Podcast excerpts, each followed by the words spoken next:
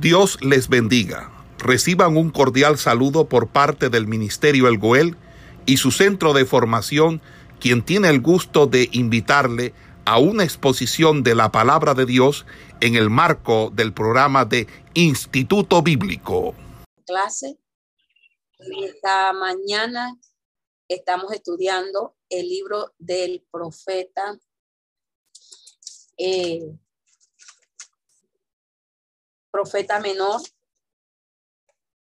Estamos estudiando el libro del profeta y estamos ya casi culminando culminando el libro.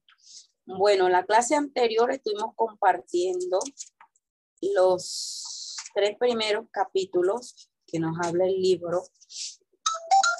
Nos da una descripción de los acontecimientos que se van a dar dentro del el orden del llamado de este profeta.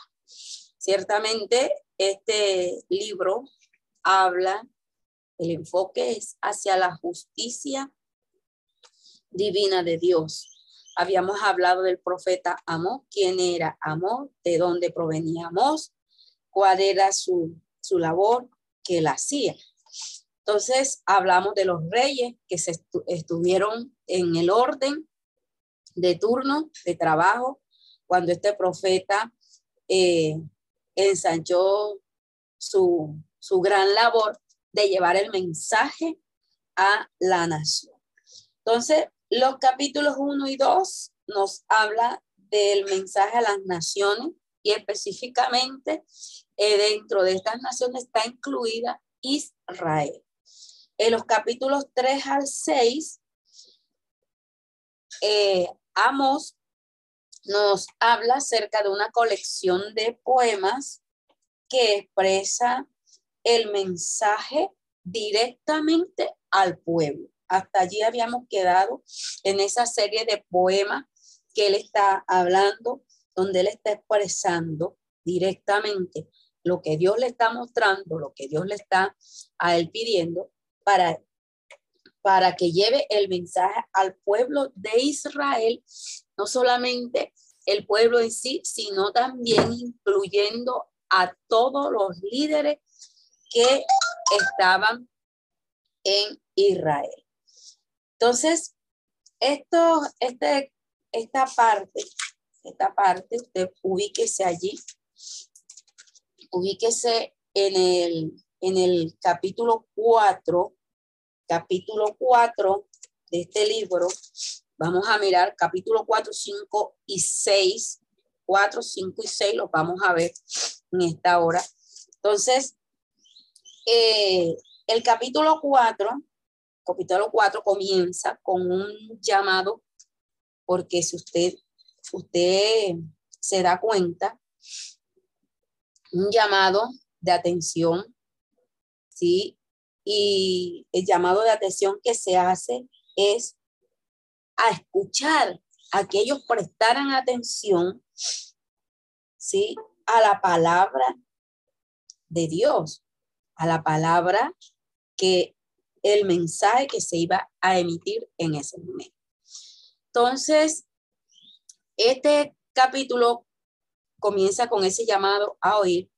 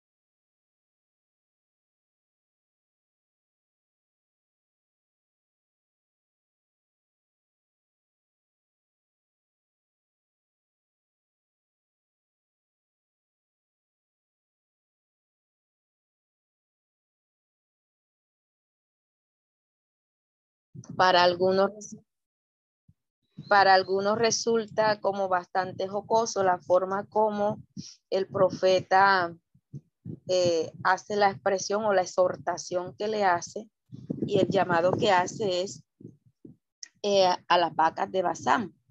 Entonces, eh, directamente esta exhortación se dirige hacia las vacas de Basán. Basán era, pues es el territorio que se encuentra al este del río Jordán. Se encuentra entre el monte Hermón y las montañas de Galat. Eh, algo que, que es muy característico de este territorio es que las tierras son bastante fructíferas. Las tierras son de buen pasto. Entonces, eh, Bazán se, caracterizaba por su naturaleza bien frondosa, bien fuerte y bien nutrida. Entonces, eh, los pastos de esta región, lógicamente, por su descripción que se da de la naturaleza, eh, hacían que estos animales se engordaran, fueran, eh, tuvieran gran peso. Esta expresión basán aparece con frecuencia muchas veces en las escrituras. El significado de basán significa eh, suave. Entonces, eh, esta característica que el profeta está mostrando aquí con respecto a los pastos de esta tierra nosotros los encontramos en el libro de Deuteronomio, en el libro de los Salmos, en el libro de Ezequiel. Perdón, pastora, Bazán significa qué o qué dijo? Suave. Significa suave. Gracias, gracias, pastora. Entonces, eh, algunos algunos personajes o algunos estudiosos tomamos de esta parte, esta expresión es una metáfora. ¿Sí? Esta metáfora está hablando de los lujos, de las extravagancias y directamente aquí se relaciona hace referencia a las mujeres. Cuando está hablando de las vacas de Bazán, está hablando directamente o hace referencia a las mujeres de la capital de Samaria. Estas mujeres eran amantes del lujo, eran amantes de, de la extravagancia, eran amantes de lo bueno, ¿sí? entre comillas, para ella, porque eh, todo esto llevaba a mucha relación con, con el pecado. Era para poder disfrutar de sus deleites. Entonces, esta relación que hace el profeta está usando este juego de, palabras para contrastar el maltrato directamente, ese maltrato atroz hacia, hacia el pueblo. Entonces, esta es una denuncia prácticamente que se hace sobre el oprimir al pobre y sobre eh, el pasar por encima de él, porque la expresión, oíd esta palabra, vacas de Bazán, que estáis en el monte de Samaria, que oprimís a los pobres y quebrantáis a los menesterosos, que decís a vuestros señores, traed y beberemos. Jehová el Señor juró por su santidad He aquí vienen sobre vosotros días en que os llevarán con ganchos a vuestros descendientes con anzuelos de pecador, con anzuelos de pescador, perdón, y saldréis por las brechas una tras otra y seréis echadas del palacio, dice Jehová. Entonces, esto es lo que directamente el profeta está acusando. Ciertamente era, era una injusticia. Ciertamente esto está relacionando el pecado, la, la extravagancia, está relacionando los deleites, está relacionando el, levantarse contra el pobre, ¿sí? Y por eso es que esta expresión. Entonces, en este capítulo directamente se habla de, de eso. Se habla del destino, ¿sí? Que viene contra aquellos que practican la injusticia, que no obran bien contra su prójimo. Entonces, más adelante se van a dar, se van a dar una serie de, eh, de castigos. Usted se, va a dar, se va a dar cuenta porque en la clase anterior habíamos, habíamos hablado con referencia a Israel. Dios había escogido a Israel, por eso aquí también nuevamente en este capítulo se los hace recordar de que Él los había escogido. ¿A quién había escogido? A ustedes, Israel. Y, la idea que nos expresaba de, de, de haberlos escogido a ellos daba la razón de que Dios quería hacer de ellos una nación grande, una nación poderosa, una nación fuerte. Quería hacer de ellos su pueblo, su pueblo. Entonces, Dios manifiesta de antemano de que está cansado, de que ya eh, la forma en que ellos tomaron esto ya subió hasta su presencia, ya no quiere él ya ver más pecado, entonces, comienza aquí el desarrollo en estos dos capítulos que vienen de eh, la razón por la cual vendría castigo para ellos. Vendría grandes consecuencias por su desobediencia y por su injusticia cometida. Entonces, aquí se hace un llamado es un llamado a la verdadera adoración, que era lo que Dios quería establecer, de que ellos eh, establecieran una relación sincera con Él. Entonces, una de las cosas primordiales que vemos aquí en el desarrollo de estos capítulos es la hipocresía religiosa de los ricos. Los ricos daban ofrenda, ofrecían sacrificio, pero estos sacrificios no eran aceptados. ¿Por qué? Por la condición en que ellos llevaban las formas de aplicar la justicia divina de Dios. Entonces, para, eh, como primera medida, ellos oprimían maltrataba. Quiere decir esto de que no había una buena relación personal con el pobre, con las personas que no estaban a la misma altura de ellos. Entonces vemos dos cosas que se relacionan aquí. El profeta relaciona lo que es la justicia y lo que es el juicio. La justicia, la justicia viene de la expresión hebrea de Shedakah. Shedakah. La justicia, ¿sí? Es la relación de estudiar la rectitud y esto relaciona ¿sí?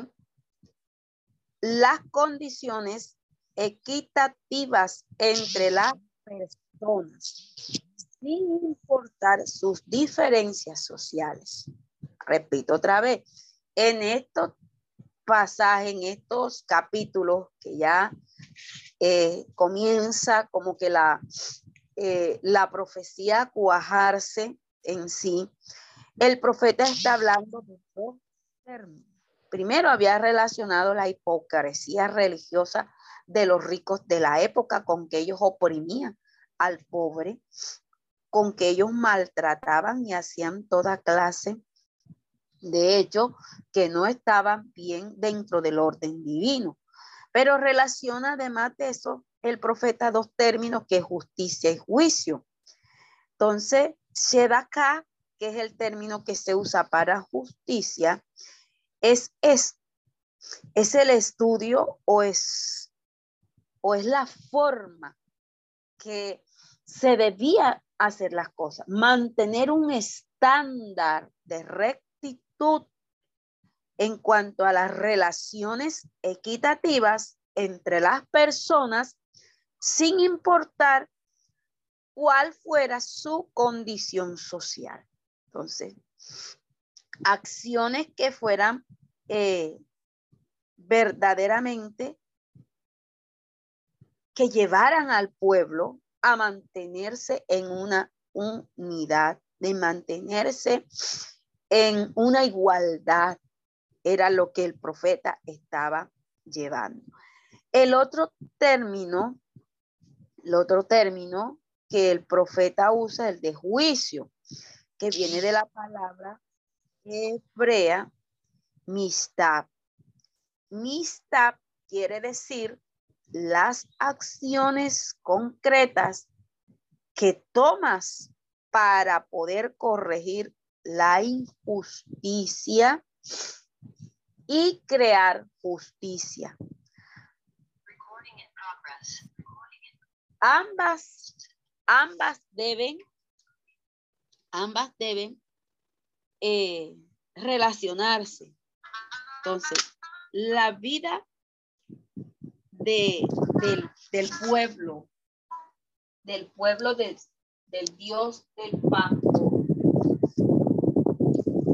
la vida, la vida del pueblo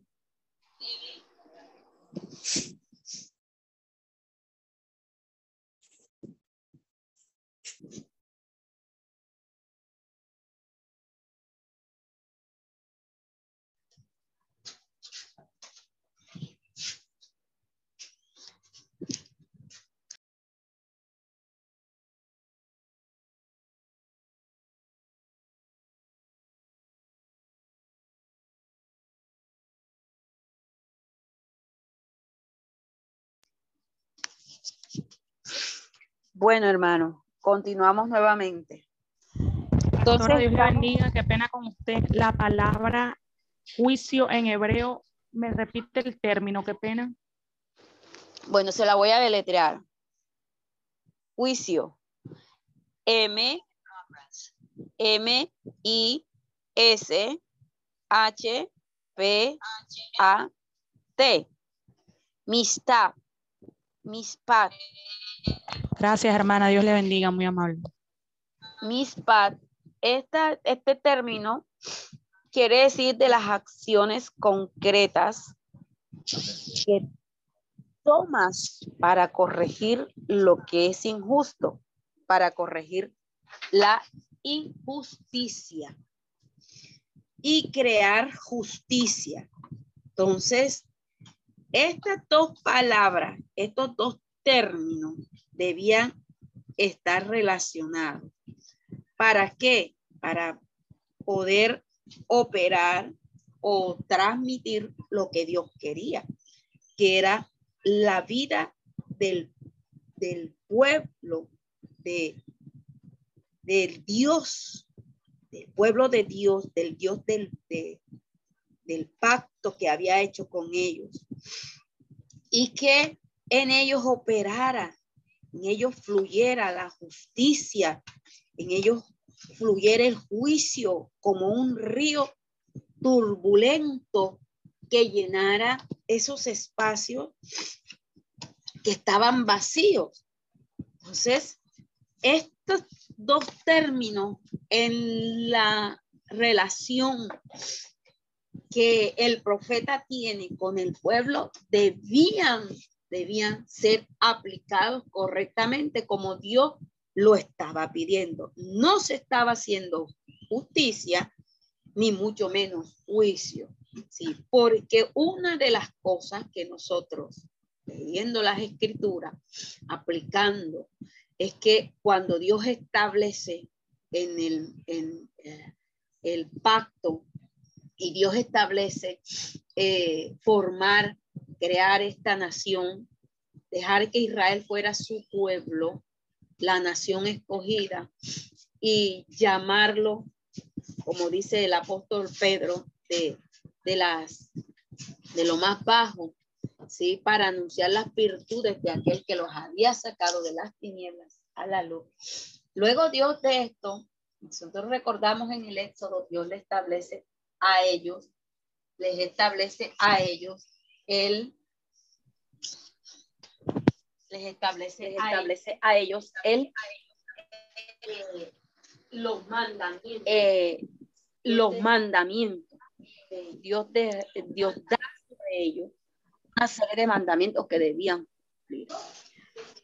Los dos primeros mandamientos son de mucha y de vital importancia que el pueblo los acatara, que el pueblo los hiciera de ellos, que los metieran en su corazón.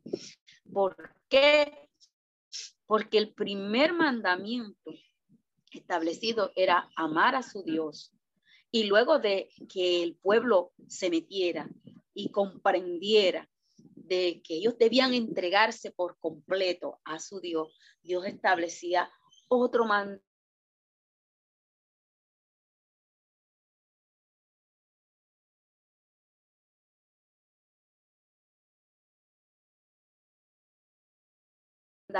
que ellos debían cumplir, que era amar a su caricia, ni provocar ninguna clase de acciones que atentaran contra mi prójimo. Porque si yo no cumplo ni el primero, mucho menos voy a cumplir el segundo mandamiento que Dios había establecido. Y si yo no cumplo estos dos primeros mandamientos, que son la base para tú comprender los demás mandamientos que vienen, no estoy haciendo nada. No estoy haciendo nada. Entonces, esto era lo que el profeta quería transmitir de una manera clara, precisa en el pueblo. Otro, otro tema que nos habla en, ya en estos finales de, este, de, este, de esta profecía sí, es la repetida acusación, la repetida acusación que se hace con respecto a la idolatría. Una de las cosas que Dios abomina es la idolatría. Y yo creo que nosotros tenemos bastante claro esto, siendo un Dios celoso, siendo un Dios santo, ¿sí? Y debía, se debía adorar a Él, solamente a Él, no ser idólatra. Entonces, algo que vemos aquí que cuando el reino del norte se separó del reino de Judá, su rey construyó dos grandes templos.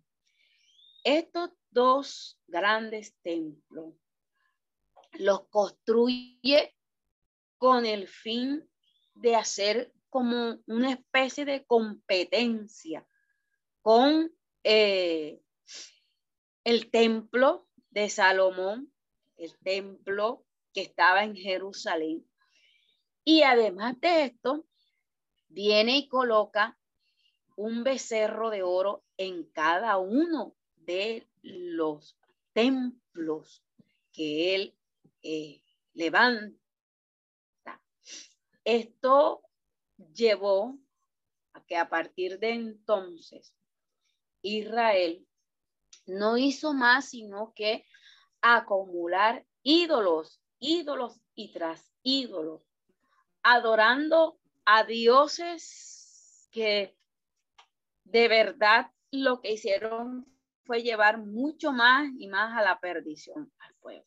Entonces ellos comenzaron a adorar al dios del sexo, que era Tarot. Comenzaron a adorar a Anat, que era el dios de la guerra. Comenzaron también a adorar la adoración al dios Baal. Mire, el sexo, la guerra y el clima, para ellos eran tres deidades importantes, eran tres dioses que ellos adoraban con, con, con mucho ahínco. Entonces, la, de, la adoración a estos, a estos dioses, a estos ídolos, esto llevó cada día más a que el pueblo se sumergiera en lo que era la injusticia, en lo que era el pecado y en lo que era la idolatría.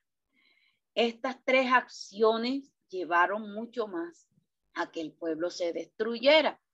Ahora, entonces, el profeta, el profeta comienza a declarar de que lo escucharan, de que buscaran, de que atendieran al llamado. Y les dice, busquen, búsquenme, búsquenme a mí, ¿sí?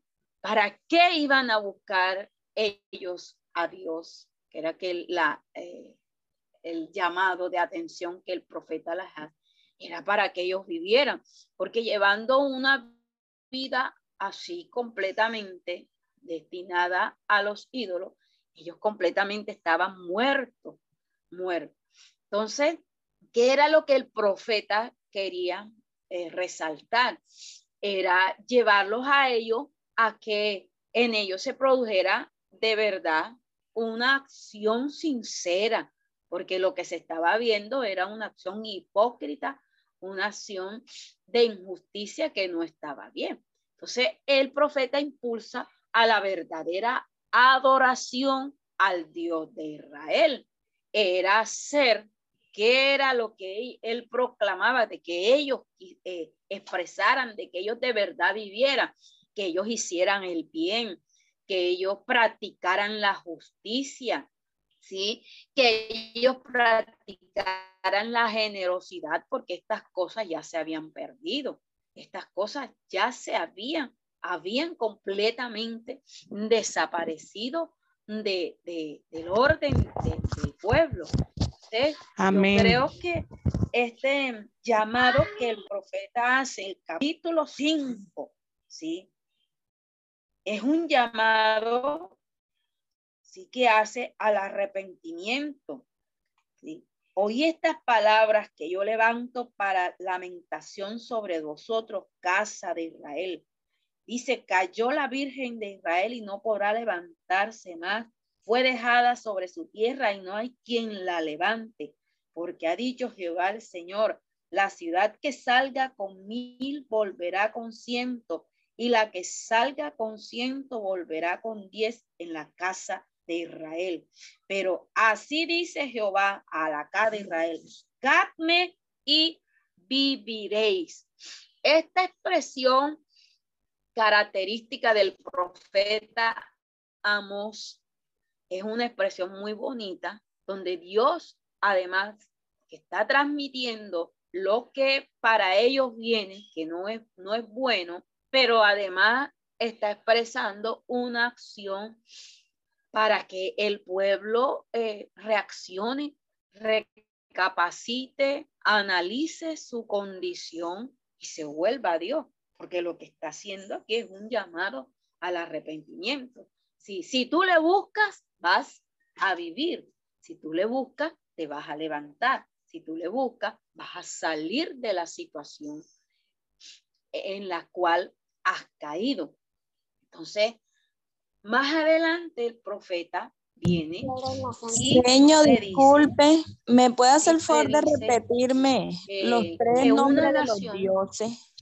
Que una nación poderosa, una nación completamente poderosa, vendría y conquistaría y destruiría sus ciudades y llevaría al pueblo al exilio. Entonces, esta declaración del profeta se hace una completa realidad. Lo que Amos expresa no fue una mentira, lo que Amós expresa fue la verdad propia, la verdad dicha, porque alrededor de 40 años después, el imperio asirio atacó y realizó exactamente lo que Amós había predicho en su profecía de que vendría esto, este, este momento de que la nación, esa nación poderosa vendría, que los conquistaría y además de eso destruiría sus ciudades y los llevaría al exilio y de esa forma se da. Entonces, el libro va tomando ya su curso, su curso de, de, expresiones donde ya, ya comienza a vislumbrarse, a vislumbrarse eh, el término por la cual eh, ya Dios comienza a describir lo que viene para él. Entonces, el libro termina con una serie de visiones que Amos en, él mismo experimenta. Sí, y, y esas, esas visiones son representaciones simbólicas del venidero día del Señor. Ve que Israel es devastada en tres aspectos. Primero, que viene una plaga de langostas sobre ellos. Luego, luego si usted se da cuenta, que es el capítulo, el capítulo 7, capítulo 7 nos habla de esas tres visiones que vienen, visiones de destrucción. Primero, lo que habla Amos es con respecto a, a esa plaga de langosta. Luego dice que viene un fuego abrasador sobre ellos. Y luego la visión que él ve es eh, una fruta que ellos son tragados como una fruta, como una fruta madura. Son devorados. Entonces, esto que los habla el capítulo 8, que es el canastillo de la fruta de, verano, dice que así, así me, me ha mostrado Jehová el Señor. He aquí un canastillo de frutas de verano. Y dijo, ¿qué ves, Amos? Y respondí, un canastillo de frutas de verano. Me dijo, Jehová, ha venido el fin sobre mi pueblo Israel. No lo toleraré más ya aquí Dios toma como una decisión.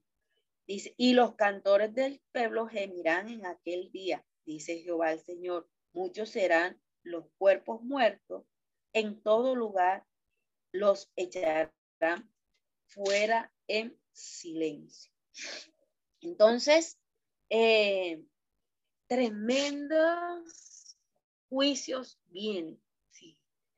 En la visión final, Amos ve a Dios eh, golpeando con violencia los pilares del templo, de los ídolos que se habían levantado en Betel. El edificio se desborona y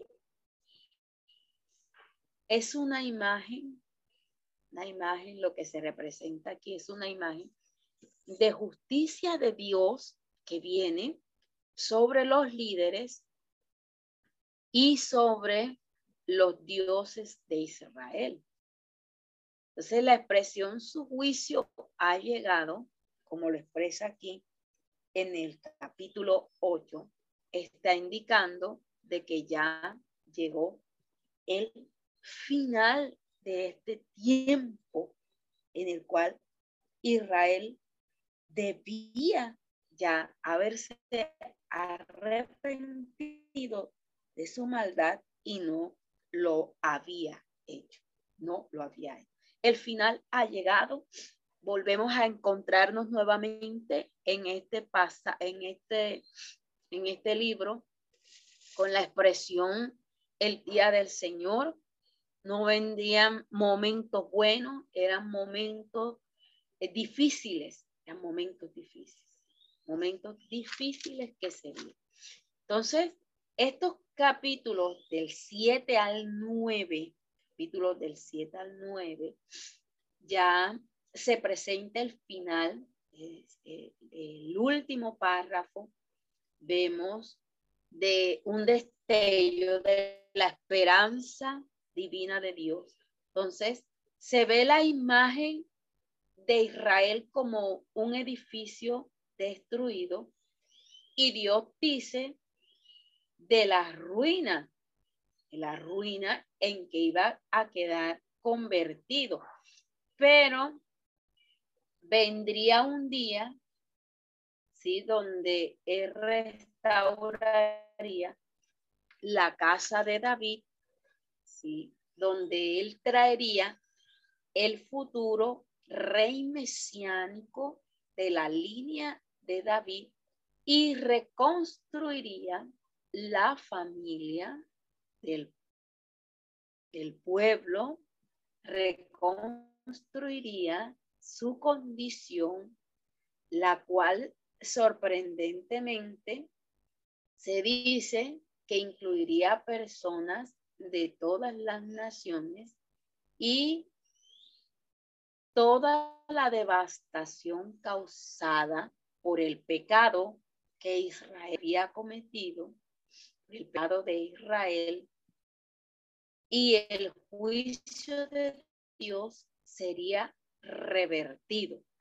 Está hablando de ese juicio que vendría sobre la nación, pero habla de un momento también en el cual se va a dar un destello de esperanza para él. Entonces, este párrafo final de, que nos habla que los juicios de Jehová son ineludibles, ¿sí?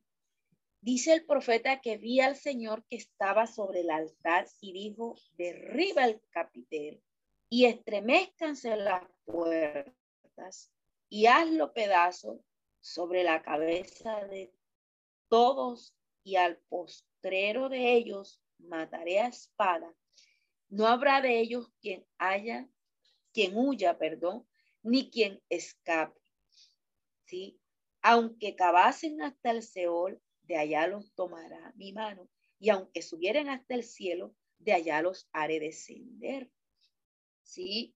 Habla si se esconden en las cumbres, dice, si se escondieren en las cumbres del Carmelo, allí los buscaré y los tomaré, aunque se escondieren de delante de mis ojos en lo profundo del mar, allí mandaré a la serpiente y los morderá. Entonces,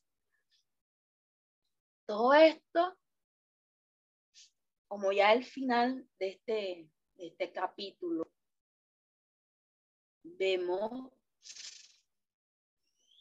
que este párrafo es importante, que habla de, los de los juicios, ¿sí?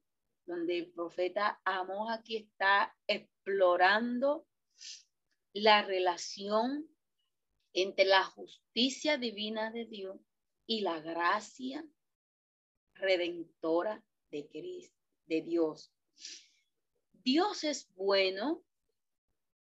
Dios es bueno porque todo lo que la Biblia nos habla con respecto a lo que es Él, hay bondad en Él. Dios es bueno y debe confrontar el mal que en Israel se está dando. Y las naciones, pero sus propósitos a largo plazo, lo que Dios está en estos momentos expresando, son de restauración y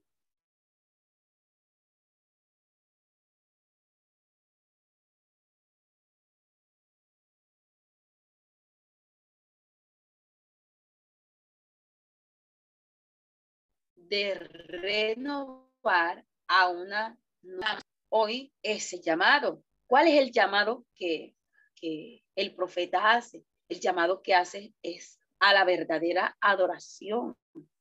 Esa verdadera adoración, ¿sí?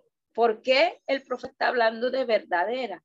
Porque es que había una adoración que era falsa, que no era Dios. Cuando el profeta habla de hipocresía, Profe porque se está Perdone, entrecorte la, la, la, la voz. Sí. Y esto mí, llevándolo a vida, nuestra condición. Nosotros vemos en este tiempo de que hay gente hipócrita, de gente que parece que tuviera una doble cara con el Señor. Hay gente que dice conocer a Dios, hay gente que profesa a Dios, que predica a Dios, que alaba a Dios, pero sus acciones que hace no lo están llevando a vivir una vida verdadera delante de Dios, sino una vida falsa, una vida hipócrita delante de Dios. Entonces, este llamado que el profeta Amos está haciendo para la nación, para el pueblo, para los líderes, ¿sí? Era para tener una verdadera vida en Dios, tener una verdadera adoración que nos iba a llevar a la vida, que nos iba a llevar a un, a un nuevo renacimiento en el Señor, a conocer mejor a Dios, a aplicar su palabra como de verdad está escrito. Sí. Entonces, esto llevaba a que el pueblo se enfocara hacia aplicar el juicio y aplicar la justicia, aplicar al amor a nuestro prójimo. Y de eso exactamente es lo que el libro habla. Estos tres términos, estos tres, el término de juicio, de, ju, de juicio y de justicia deben ser aplicados de una forma tremenda, una forma verdadera. No, yo aplico justicia, pero al momento de, de verdad, de encontrarse en la situación en que usted está, usted busca lo mejor para usted, lo, lo que le convenga a usted y no mira lo que le pueda también convenir a su prójimo, a su hermano o a su vecino o, a cualquier persona que es hacia donde Dios está apuntando, que nosotros debemos aplicar también. Entonces, este libro particularmente nos deja una buena enseñanza, una buena enseñanza, una buena enseñanza con respecto a, a la vida, con respecto a la justicia, con respecto al amor, con respecto a la búsqueda.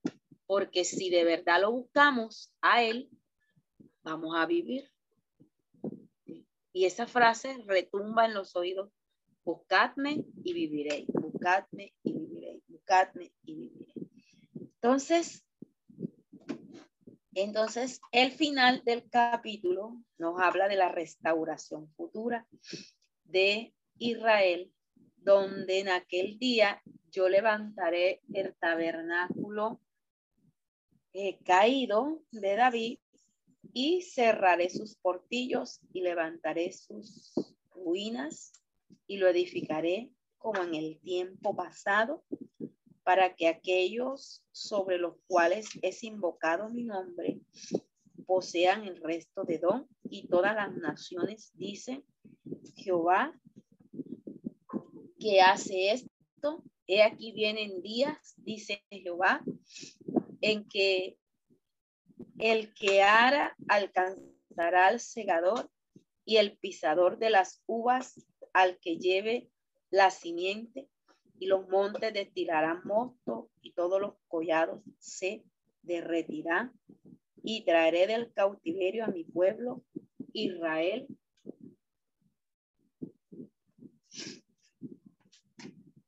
A mi pueblo Israel y edificarán ellos las ciudades asoladas y las habitarán, plantarán viñas, plantarán viñas y beberán el vino de ellas y harán huertos y comerán el fruto de ellos, pues los plantaré sobre su tierra y nunca más serán arrancados de su tierra que yo les di, ha dicho Jehová, Dios tuyo. Y esta es la forma como Amos habla. Termina, habla de un juicio general que viene, habla de un hambre que viene, habla de la, la, destrucción que viene, pero también habla de la restauración que vendría para la casa de Dios, para su pueblo, la restauración para la dinastía de David, ¿sí? Eh, volver otra vez a reunirlos, a poner sobre ellos a su propio rey justo, al Mesías, el hijo de David. Entonces, con palabras muy hermosas, termina este libro en los postreros días de la historia de Israel. El Señor va a levantar ese tabernáculo de David que está caído, que está en ruinas, y él repararía esos portillos como y levantaría esas ruinas, dando a entender que los edificaría como en los días de la antigüedad, la casa de la que eh, eh, habla el profeta, eh, de la casa de Dios. Entonces, de esta forma termina el libro. Presenta un contraste muy hermoso, ¿sí? Bastante grato, bastante gratificante para todos nosotros. Amén. Todo claro hasta aquí, hermanos. Creo que terminamos la grabación.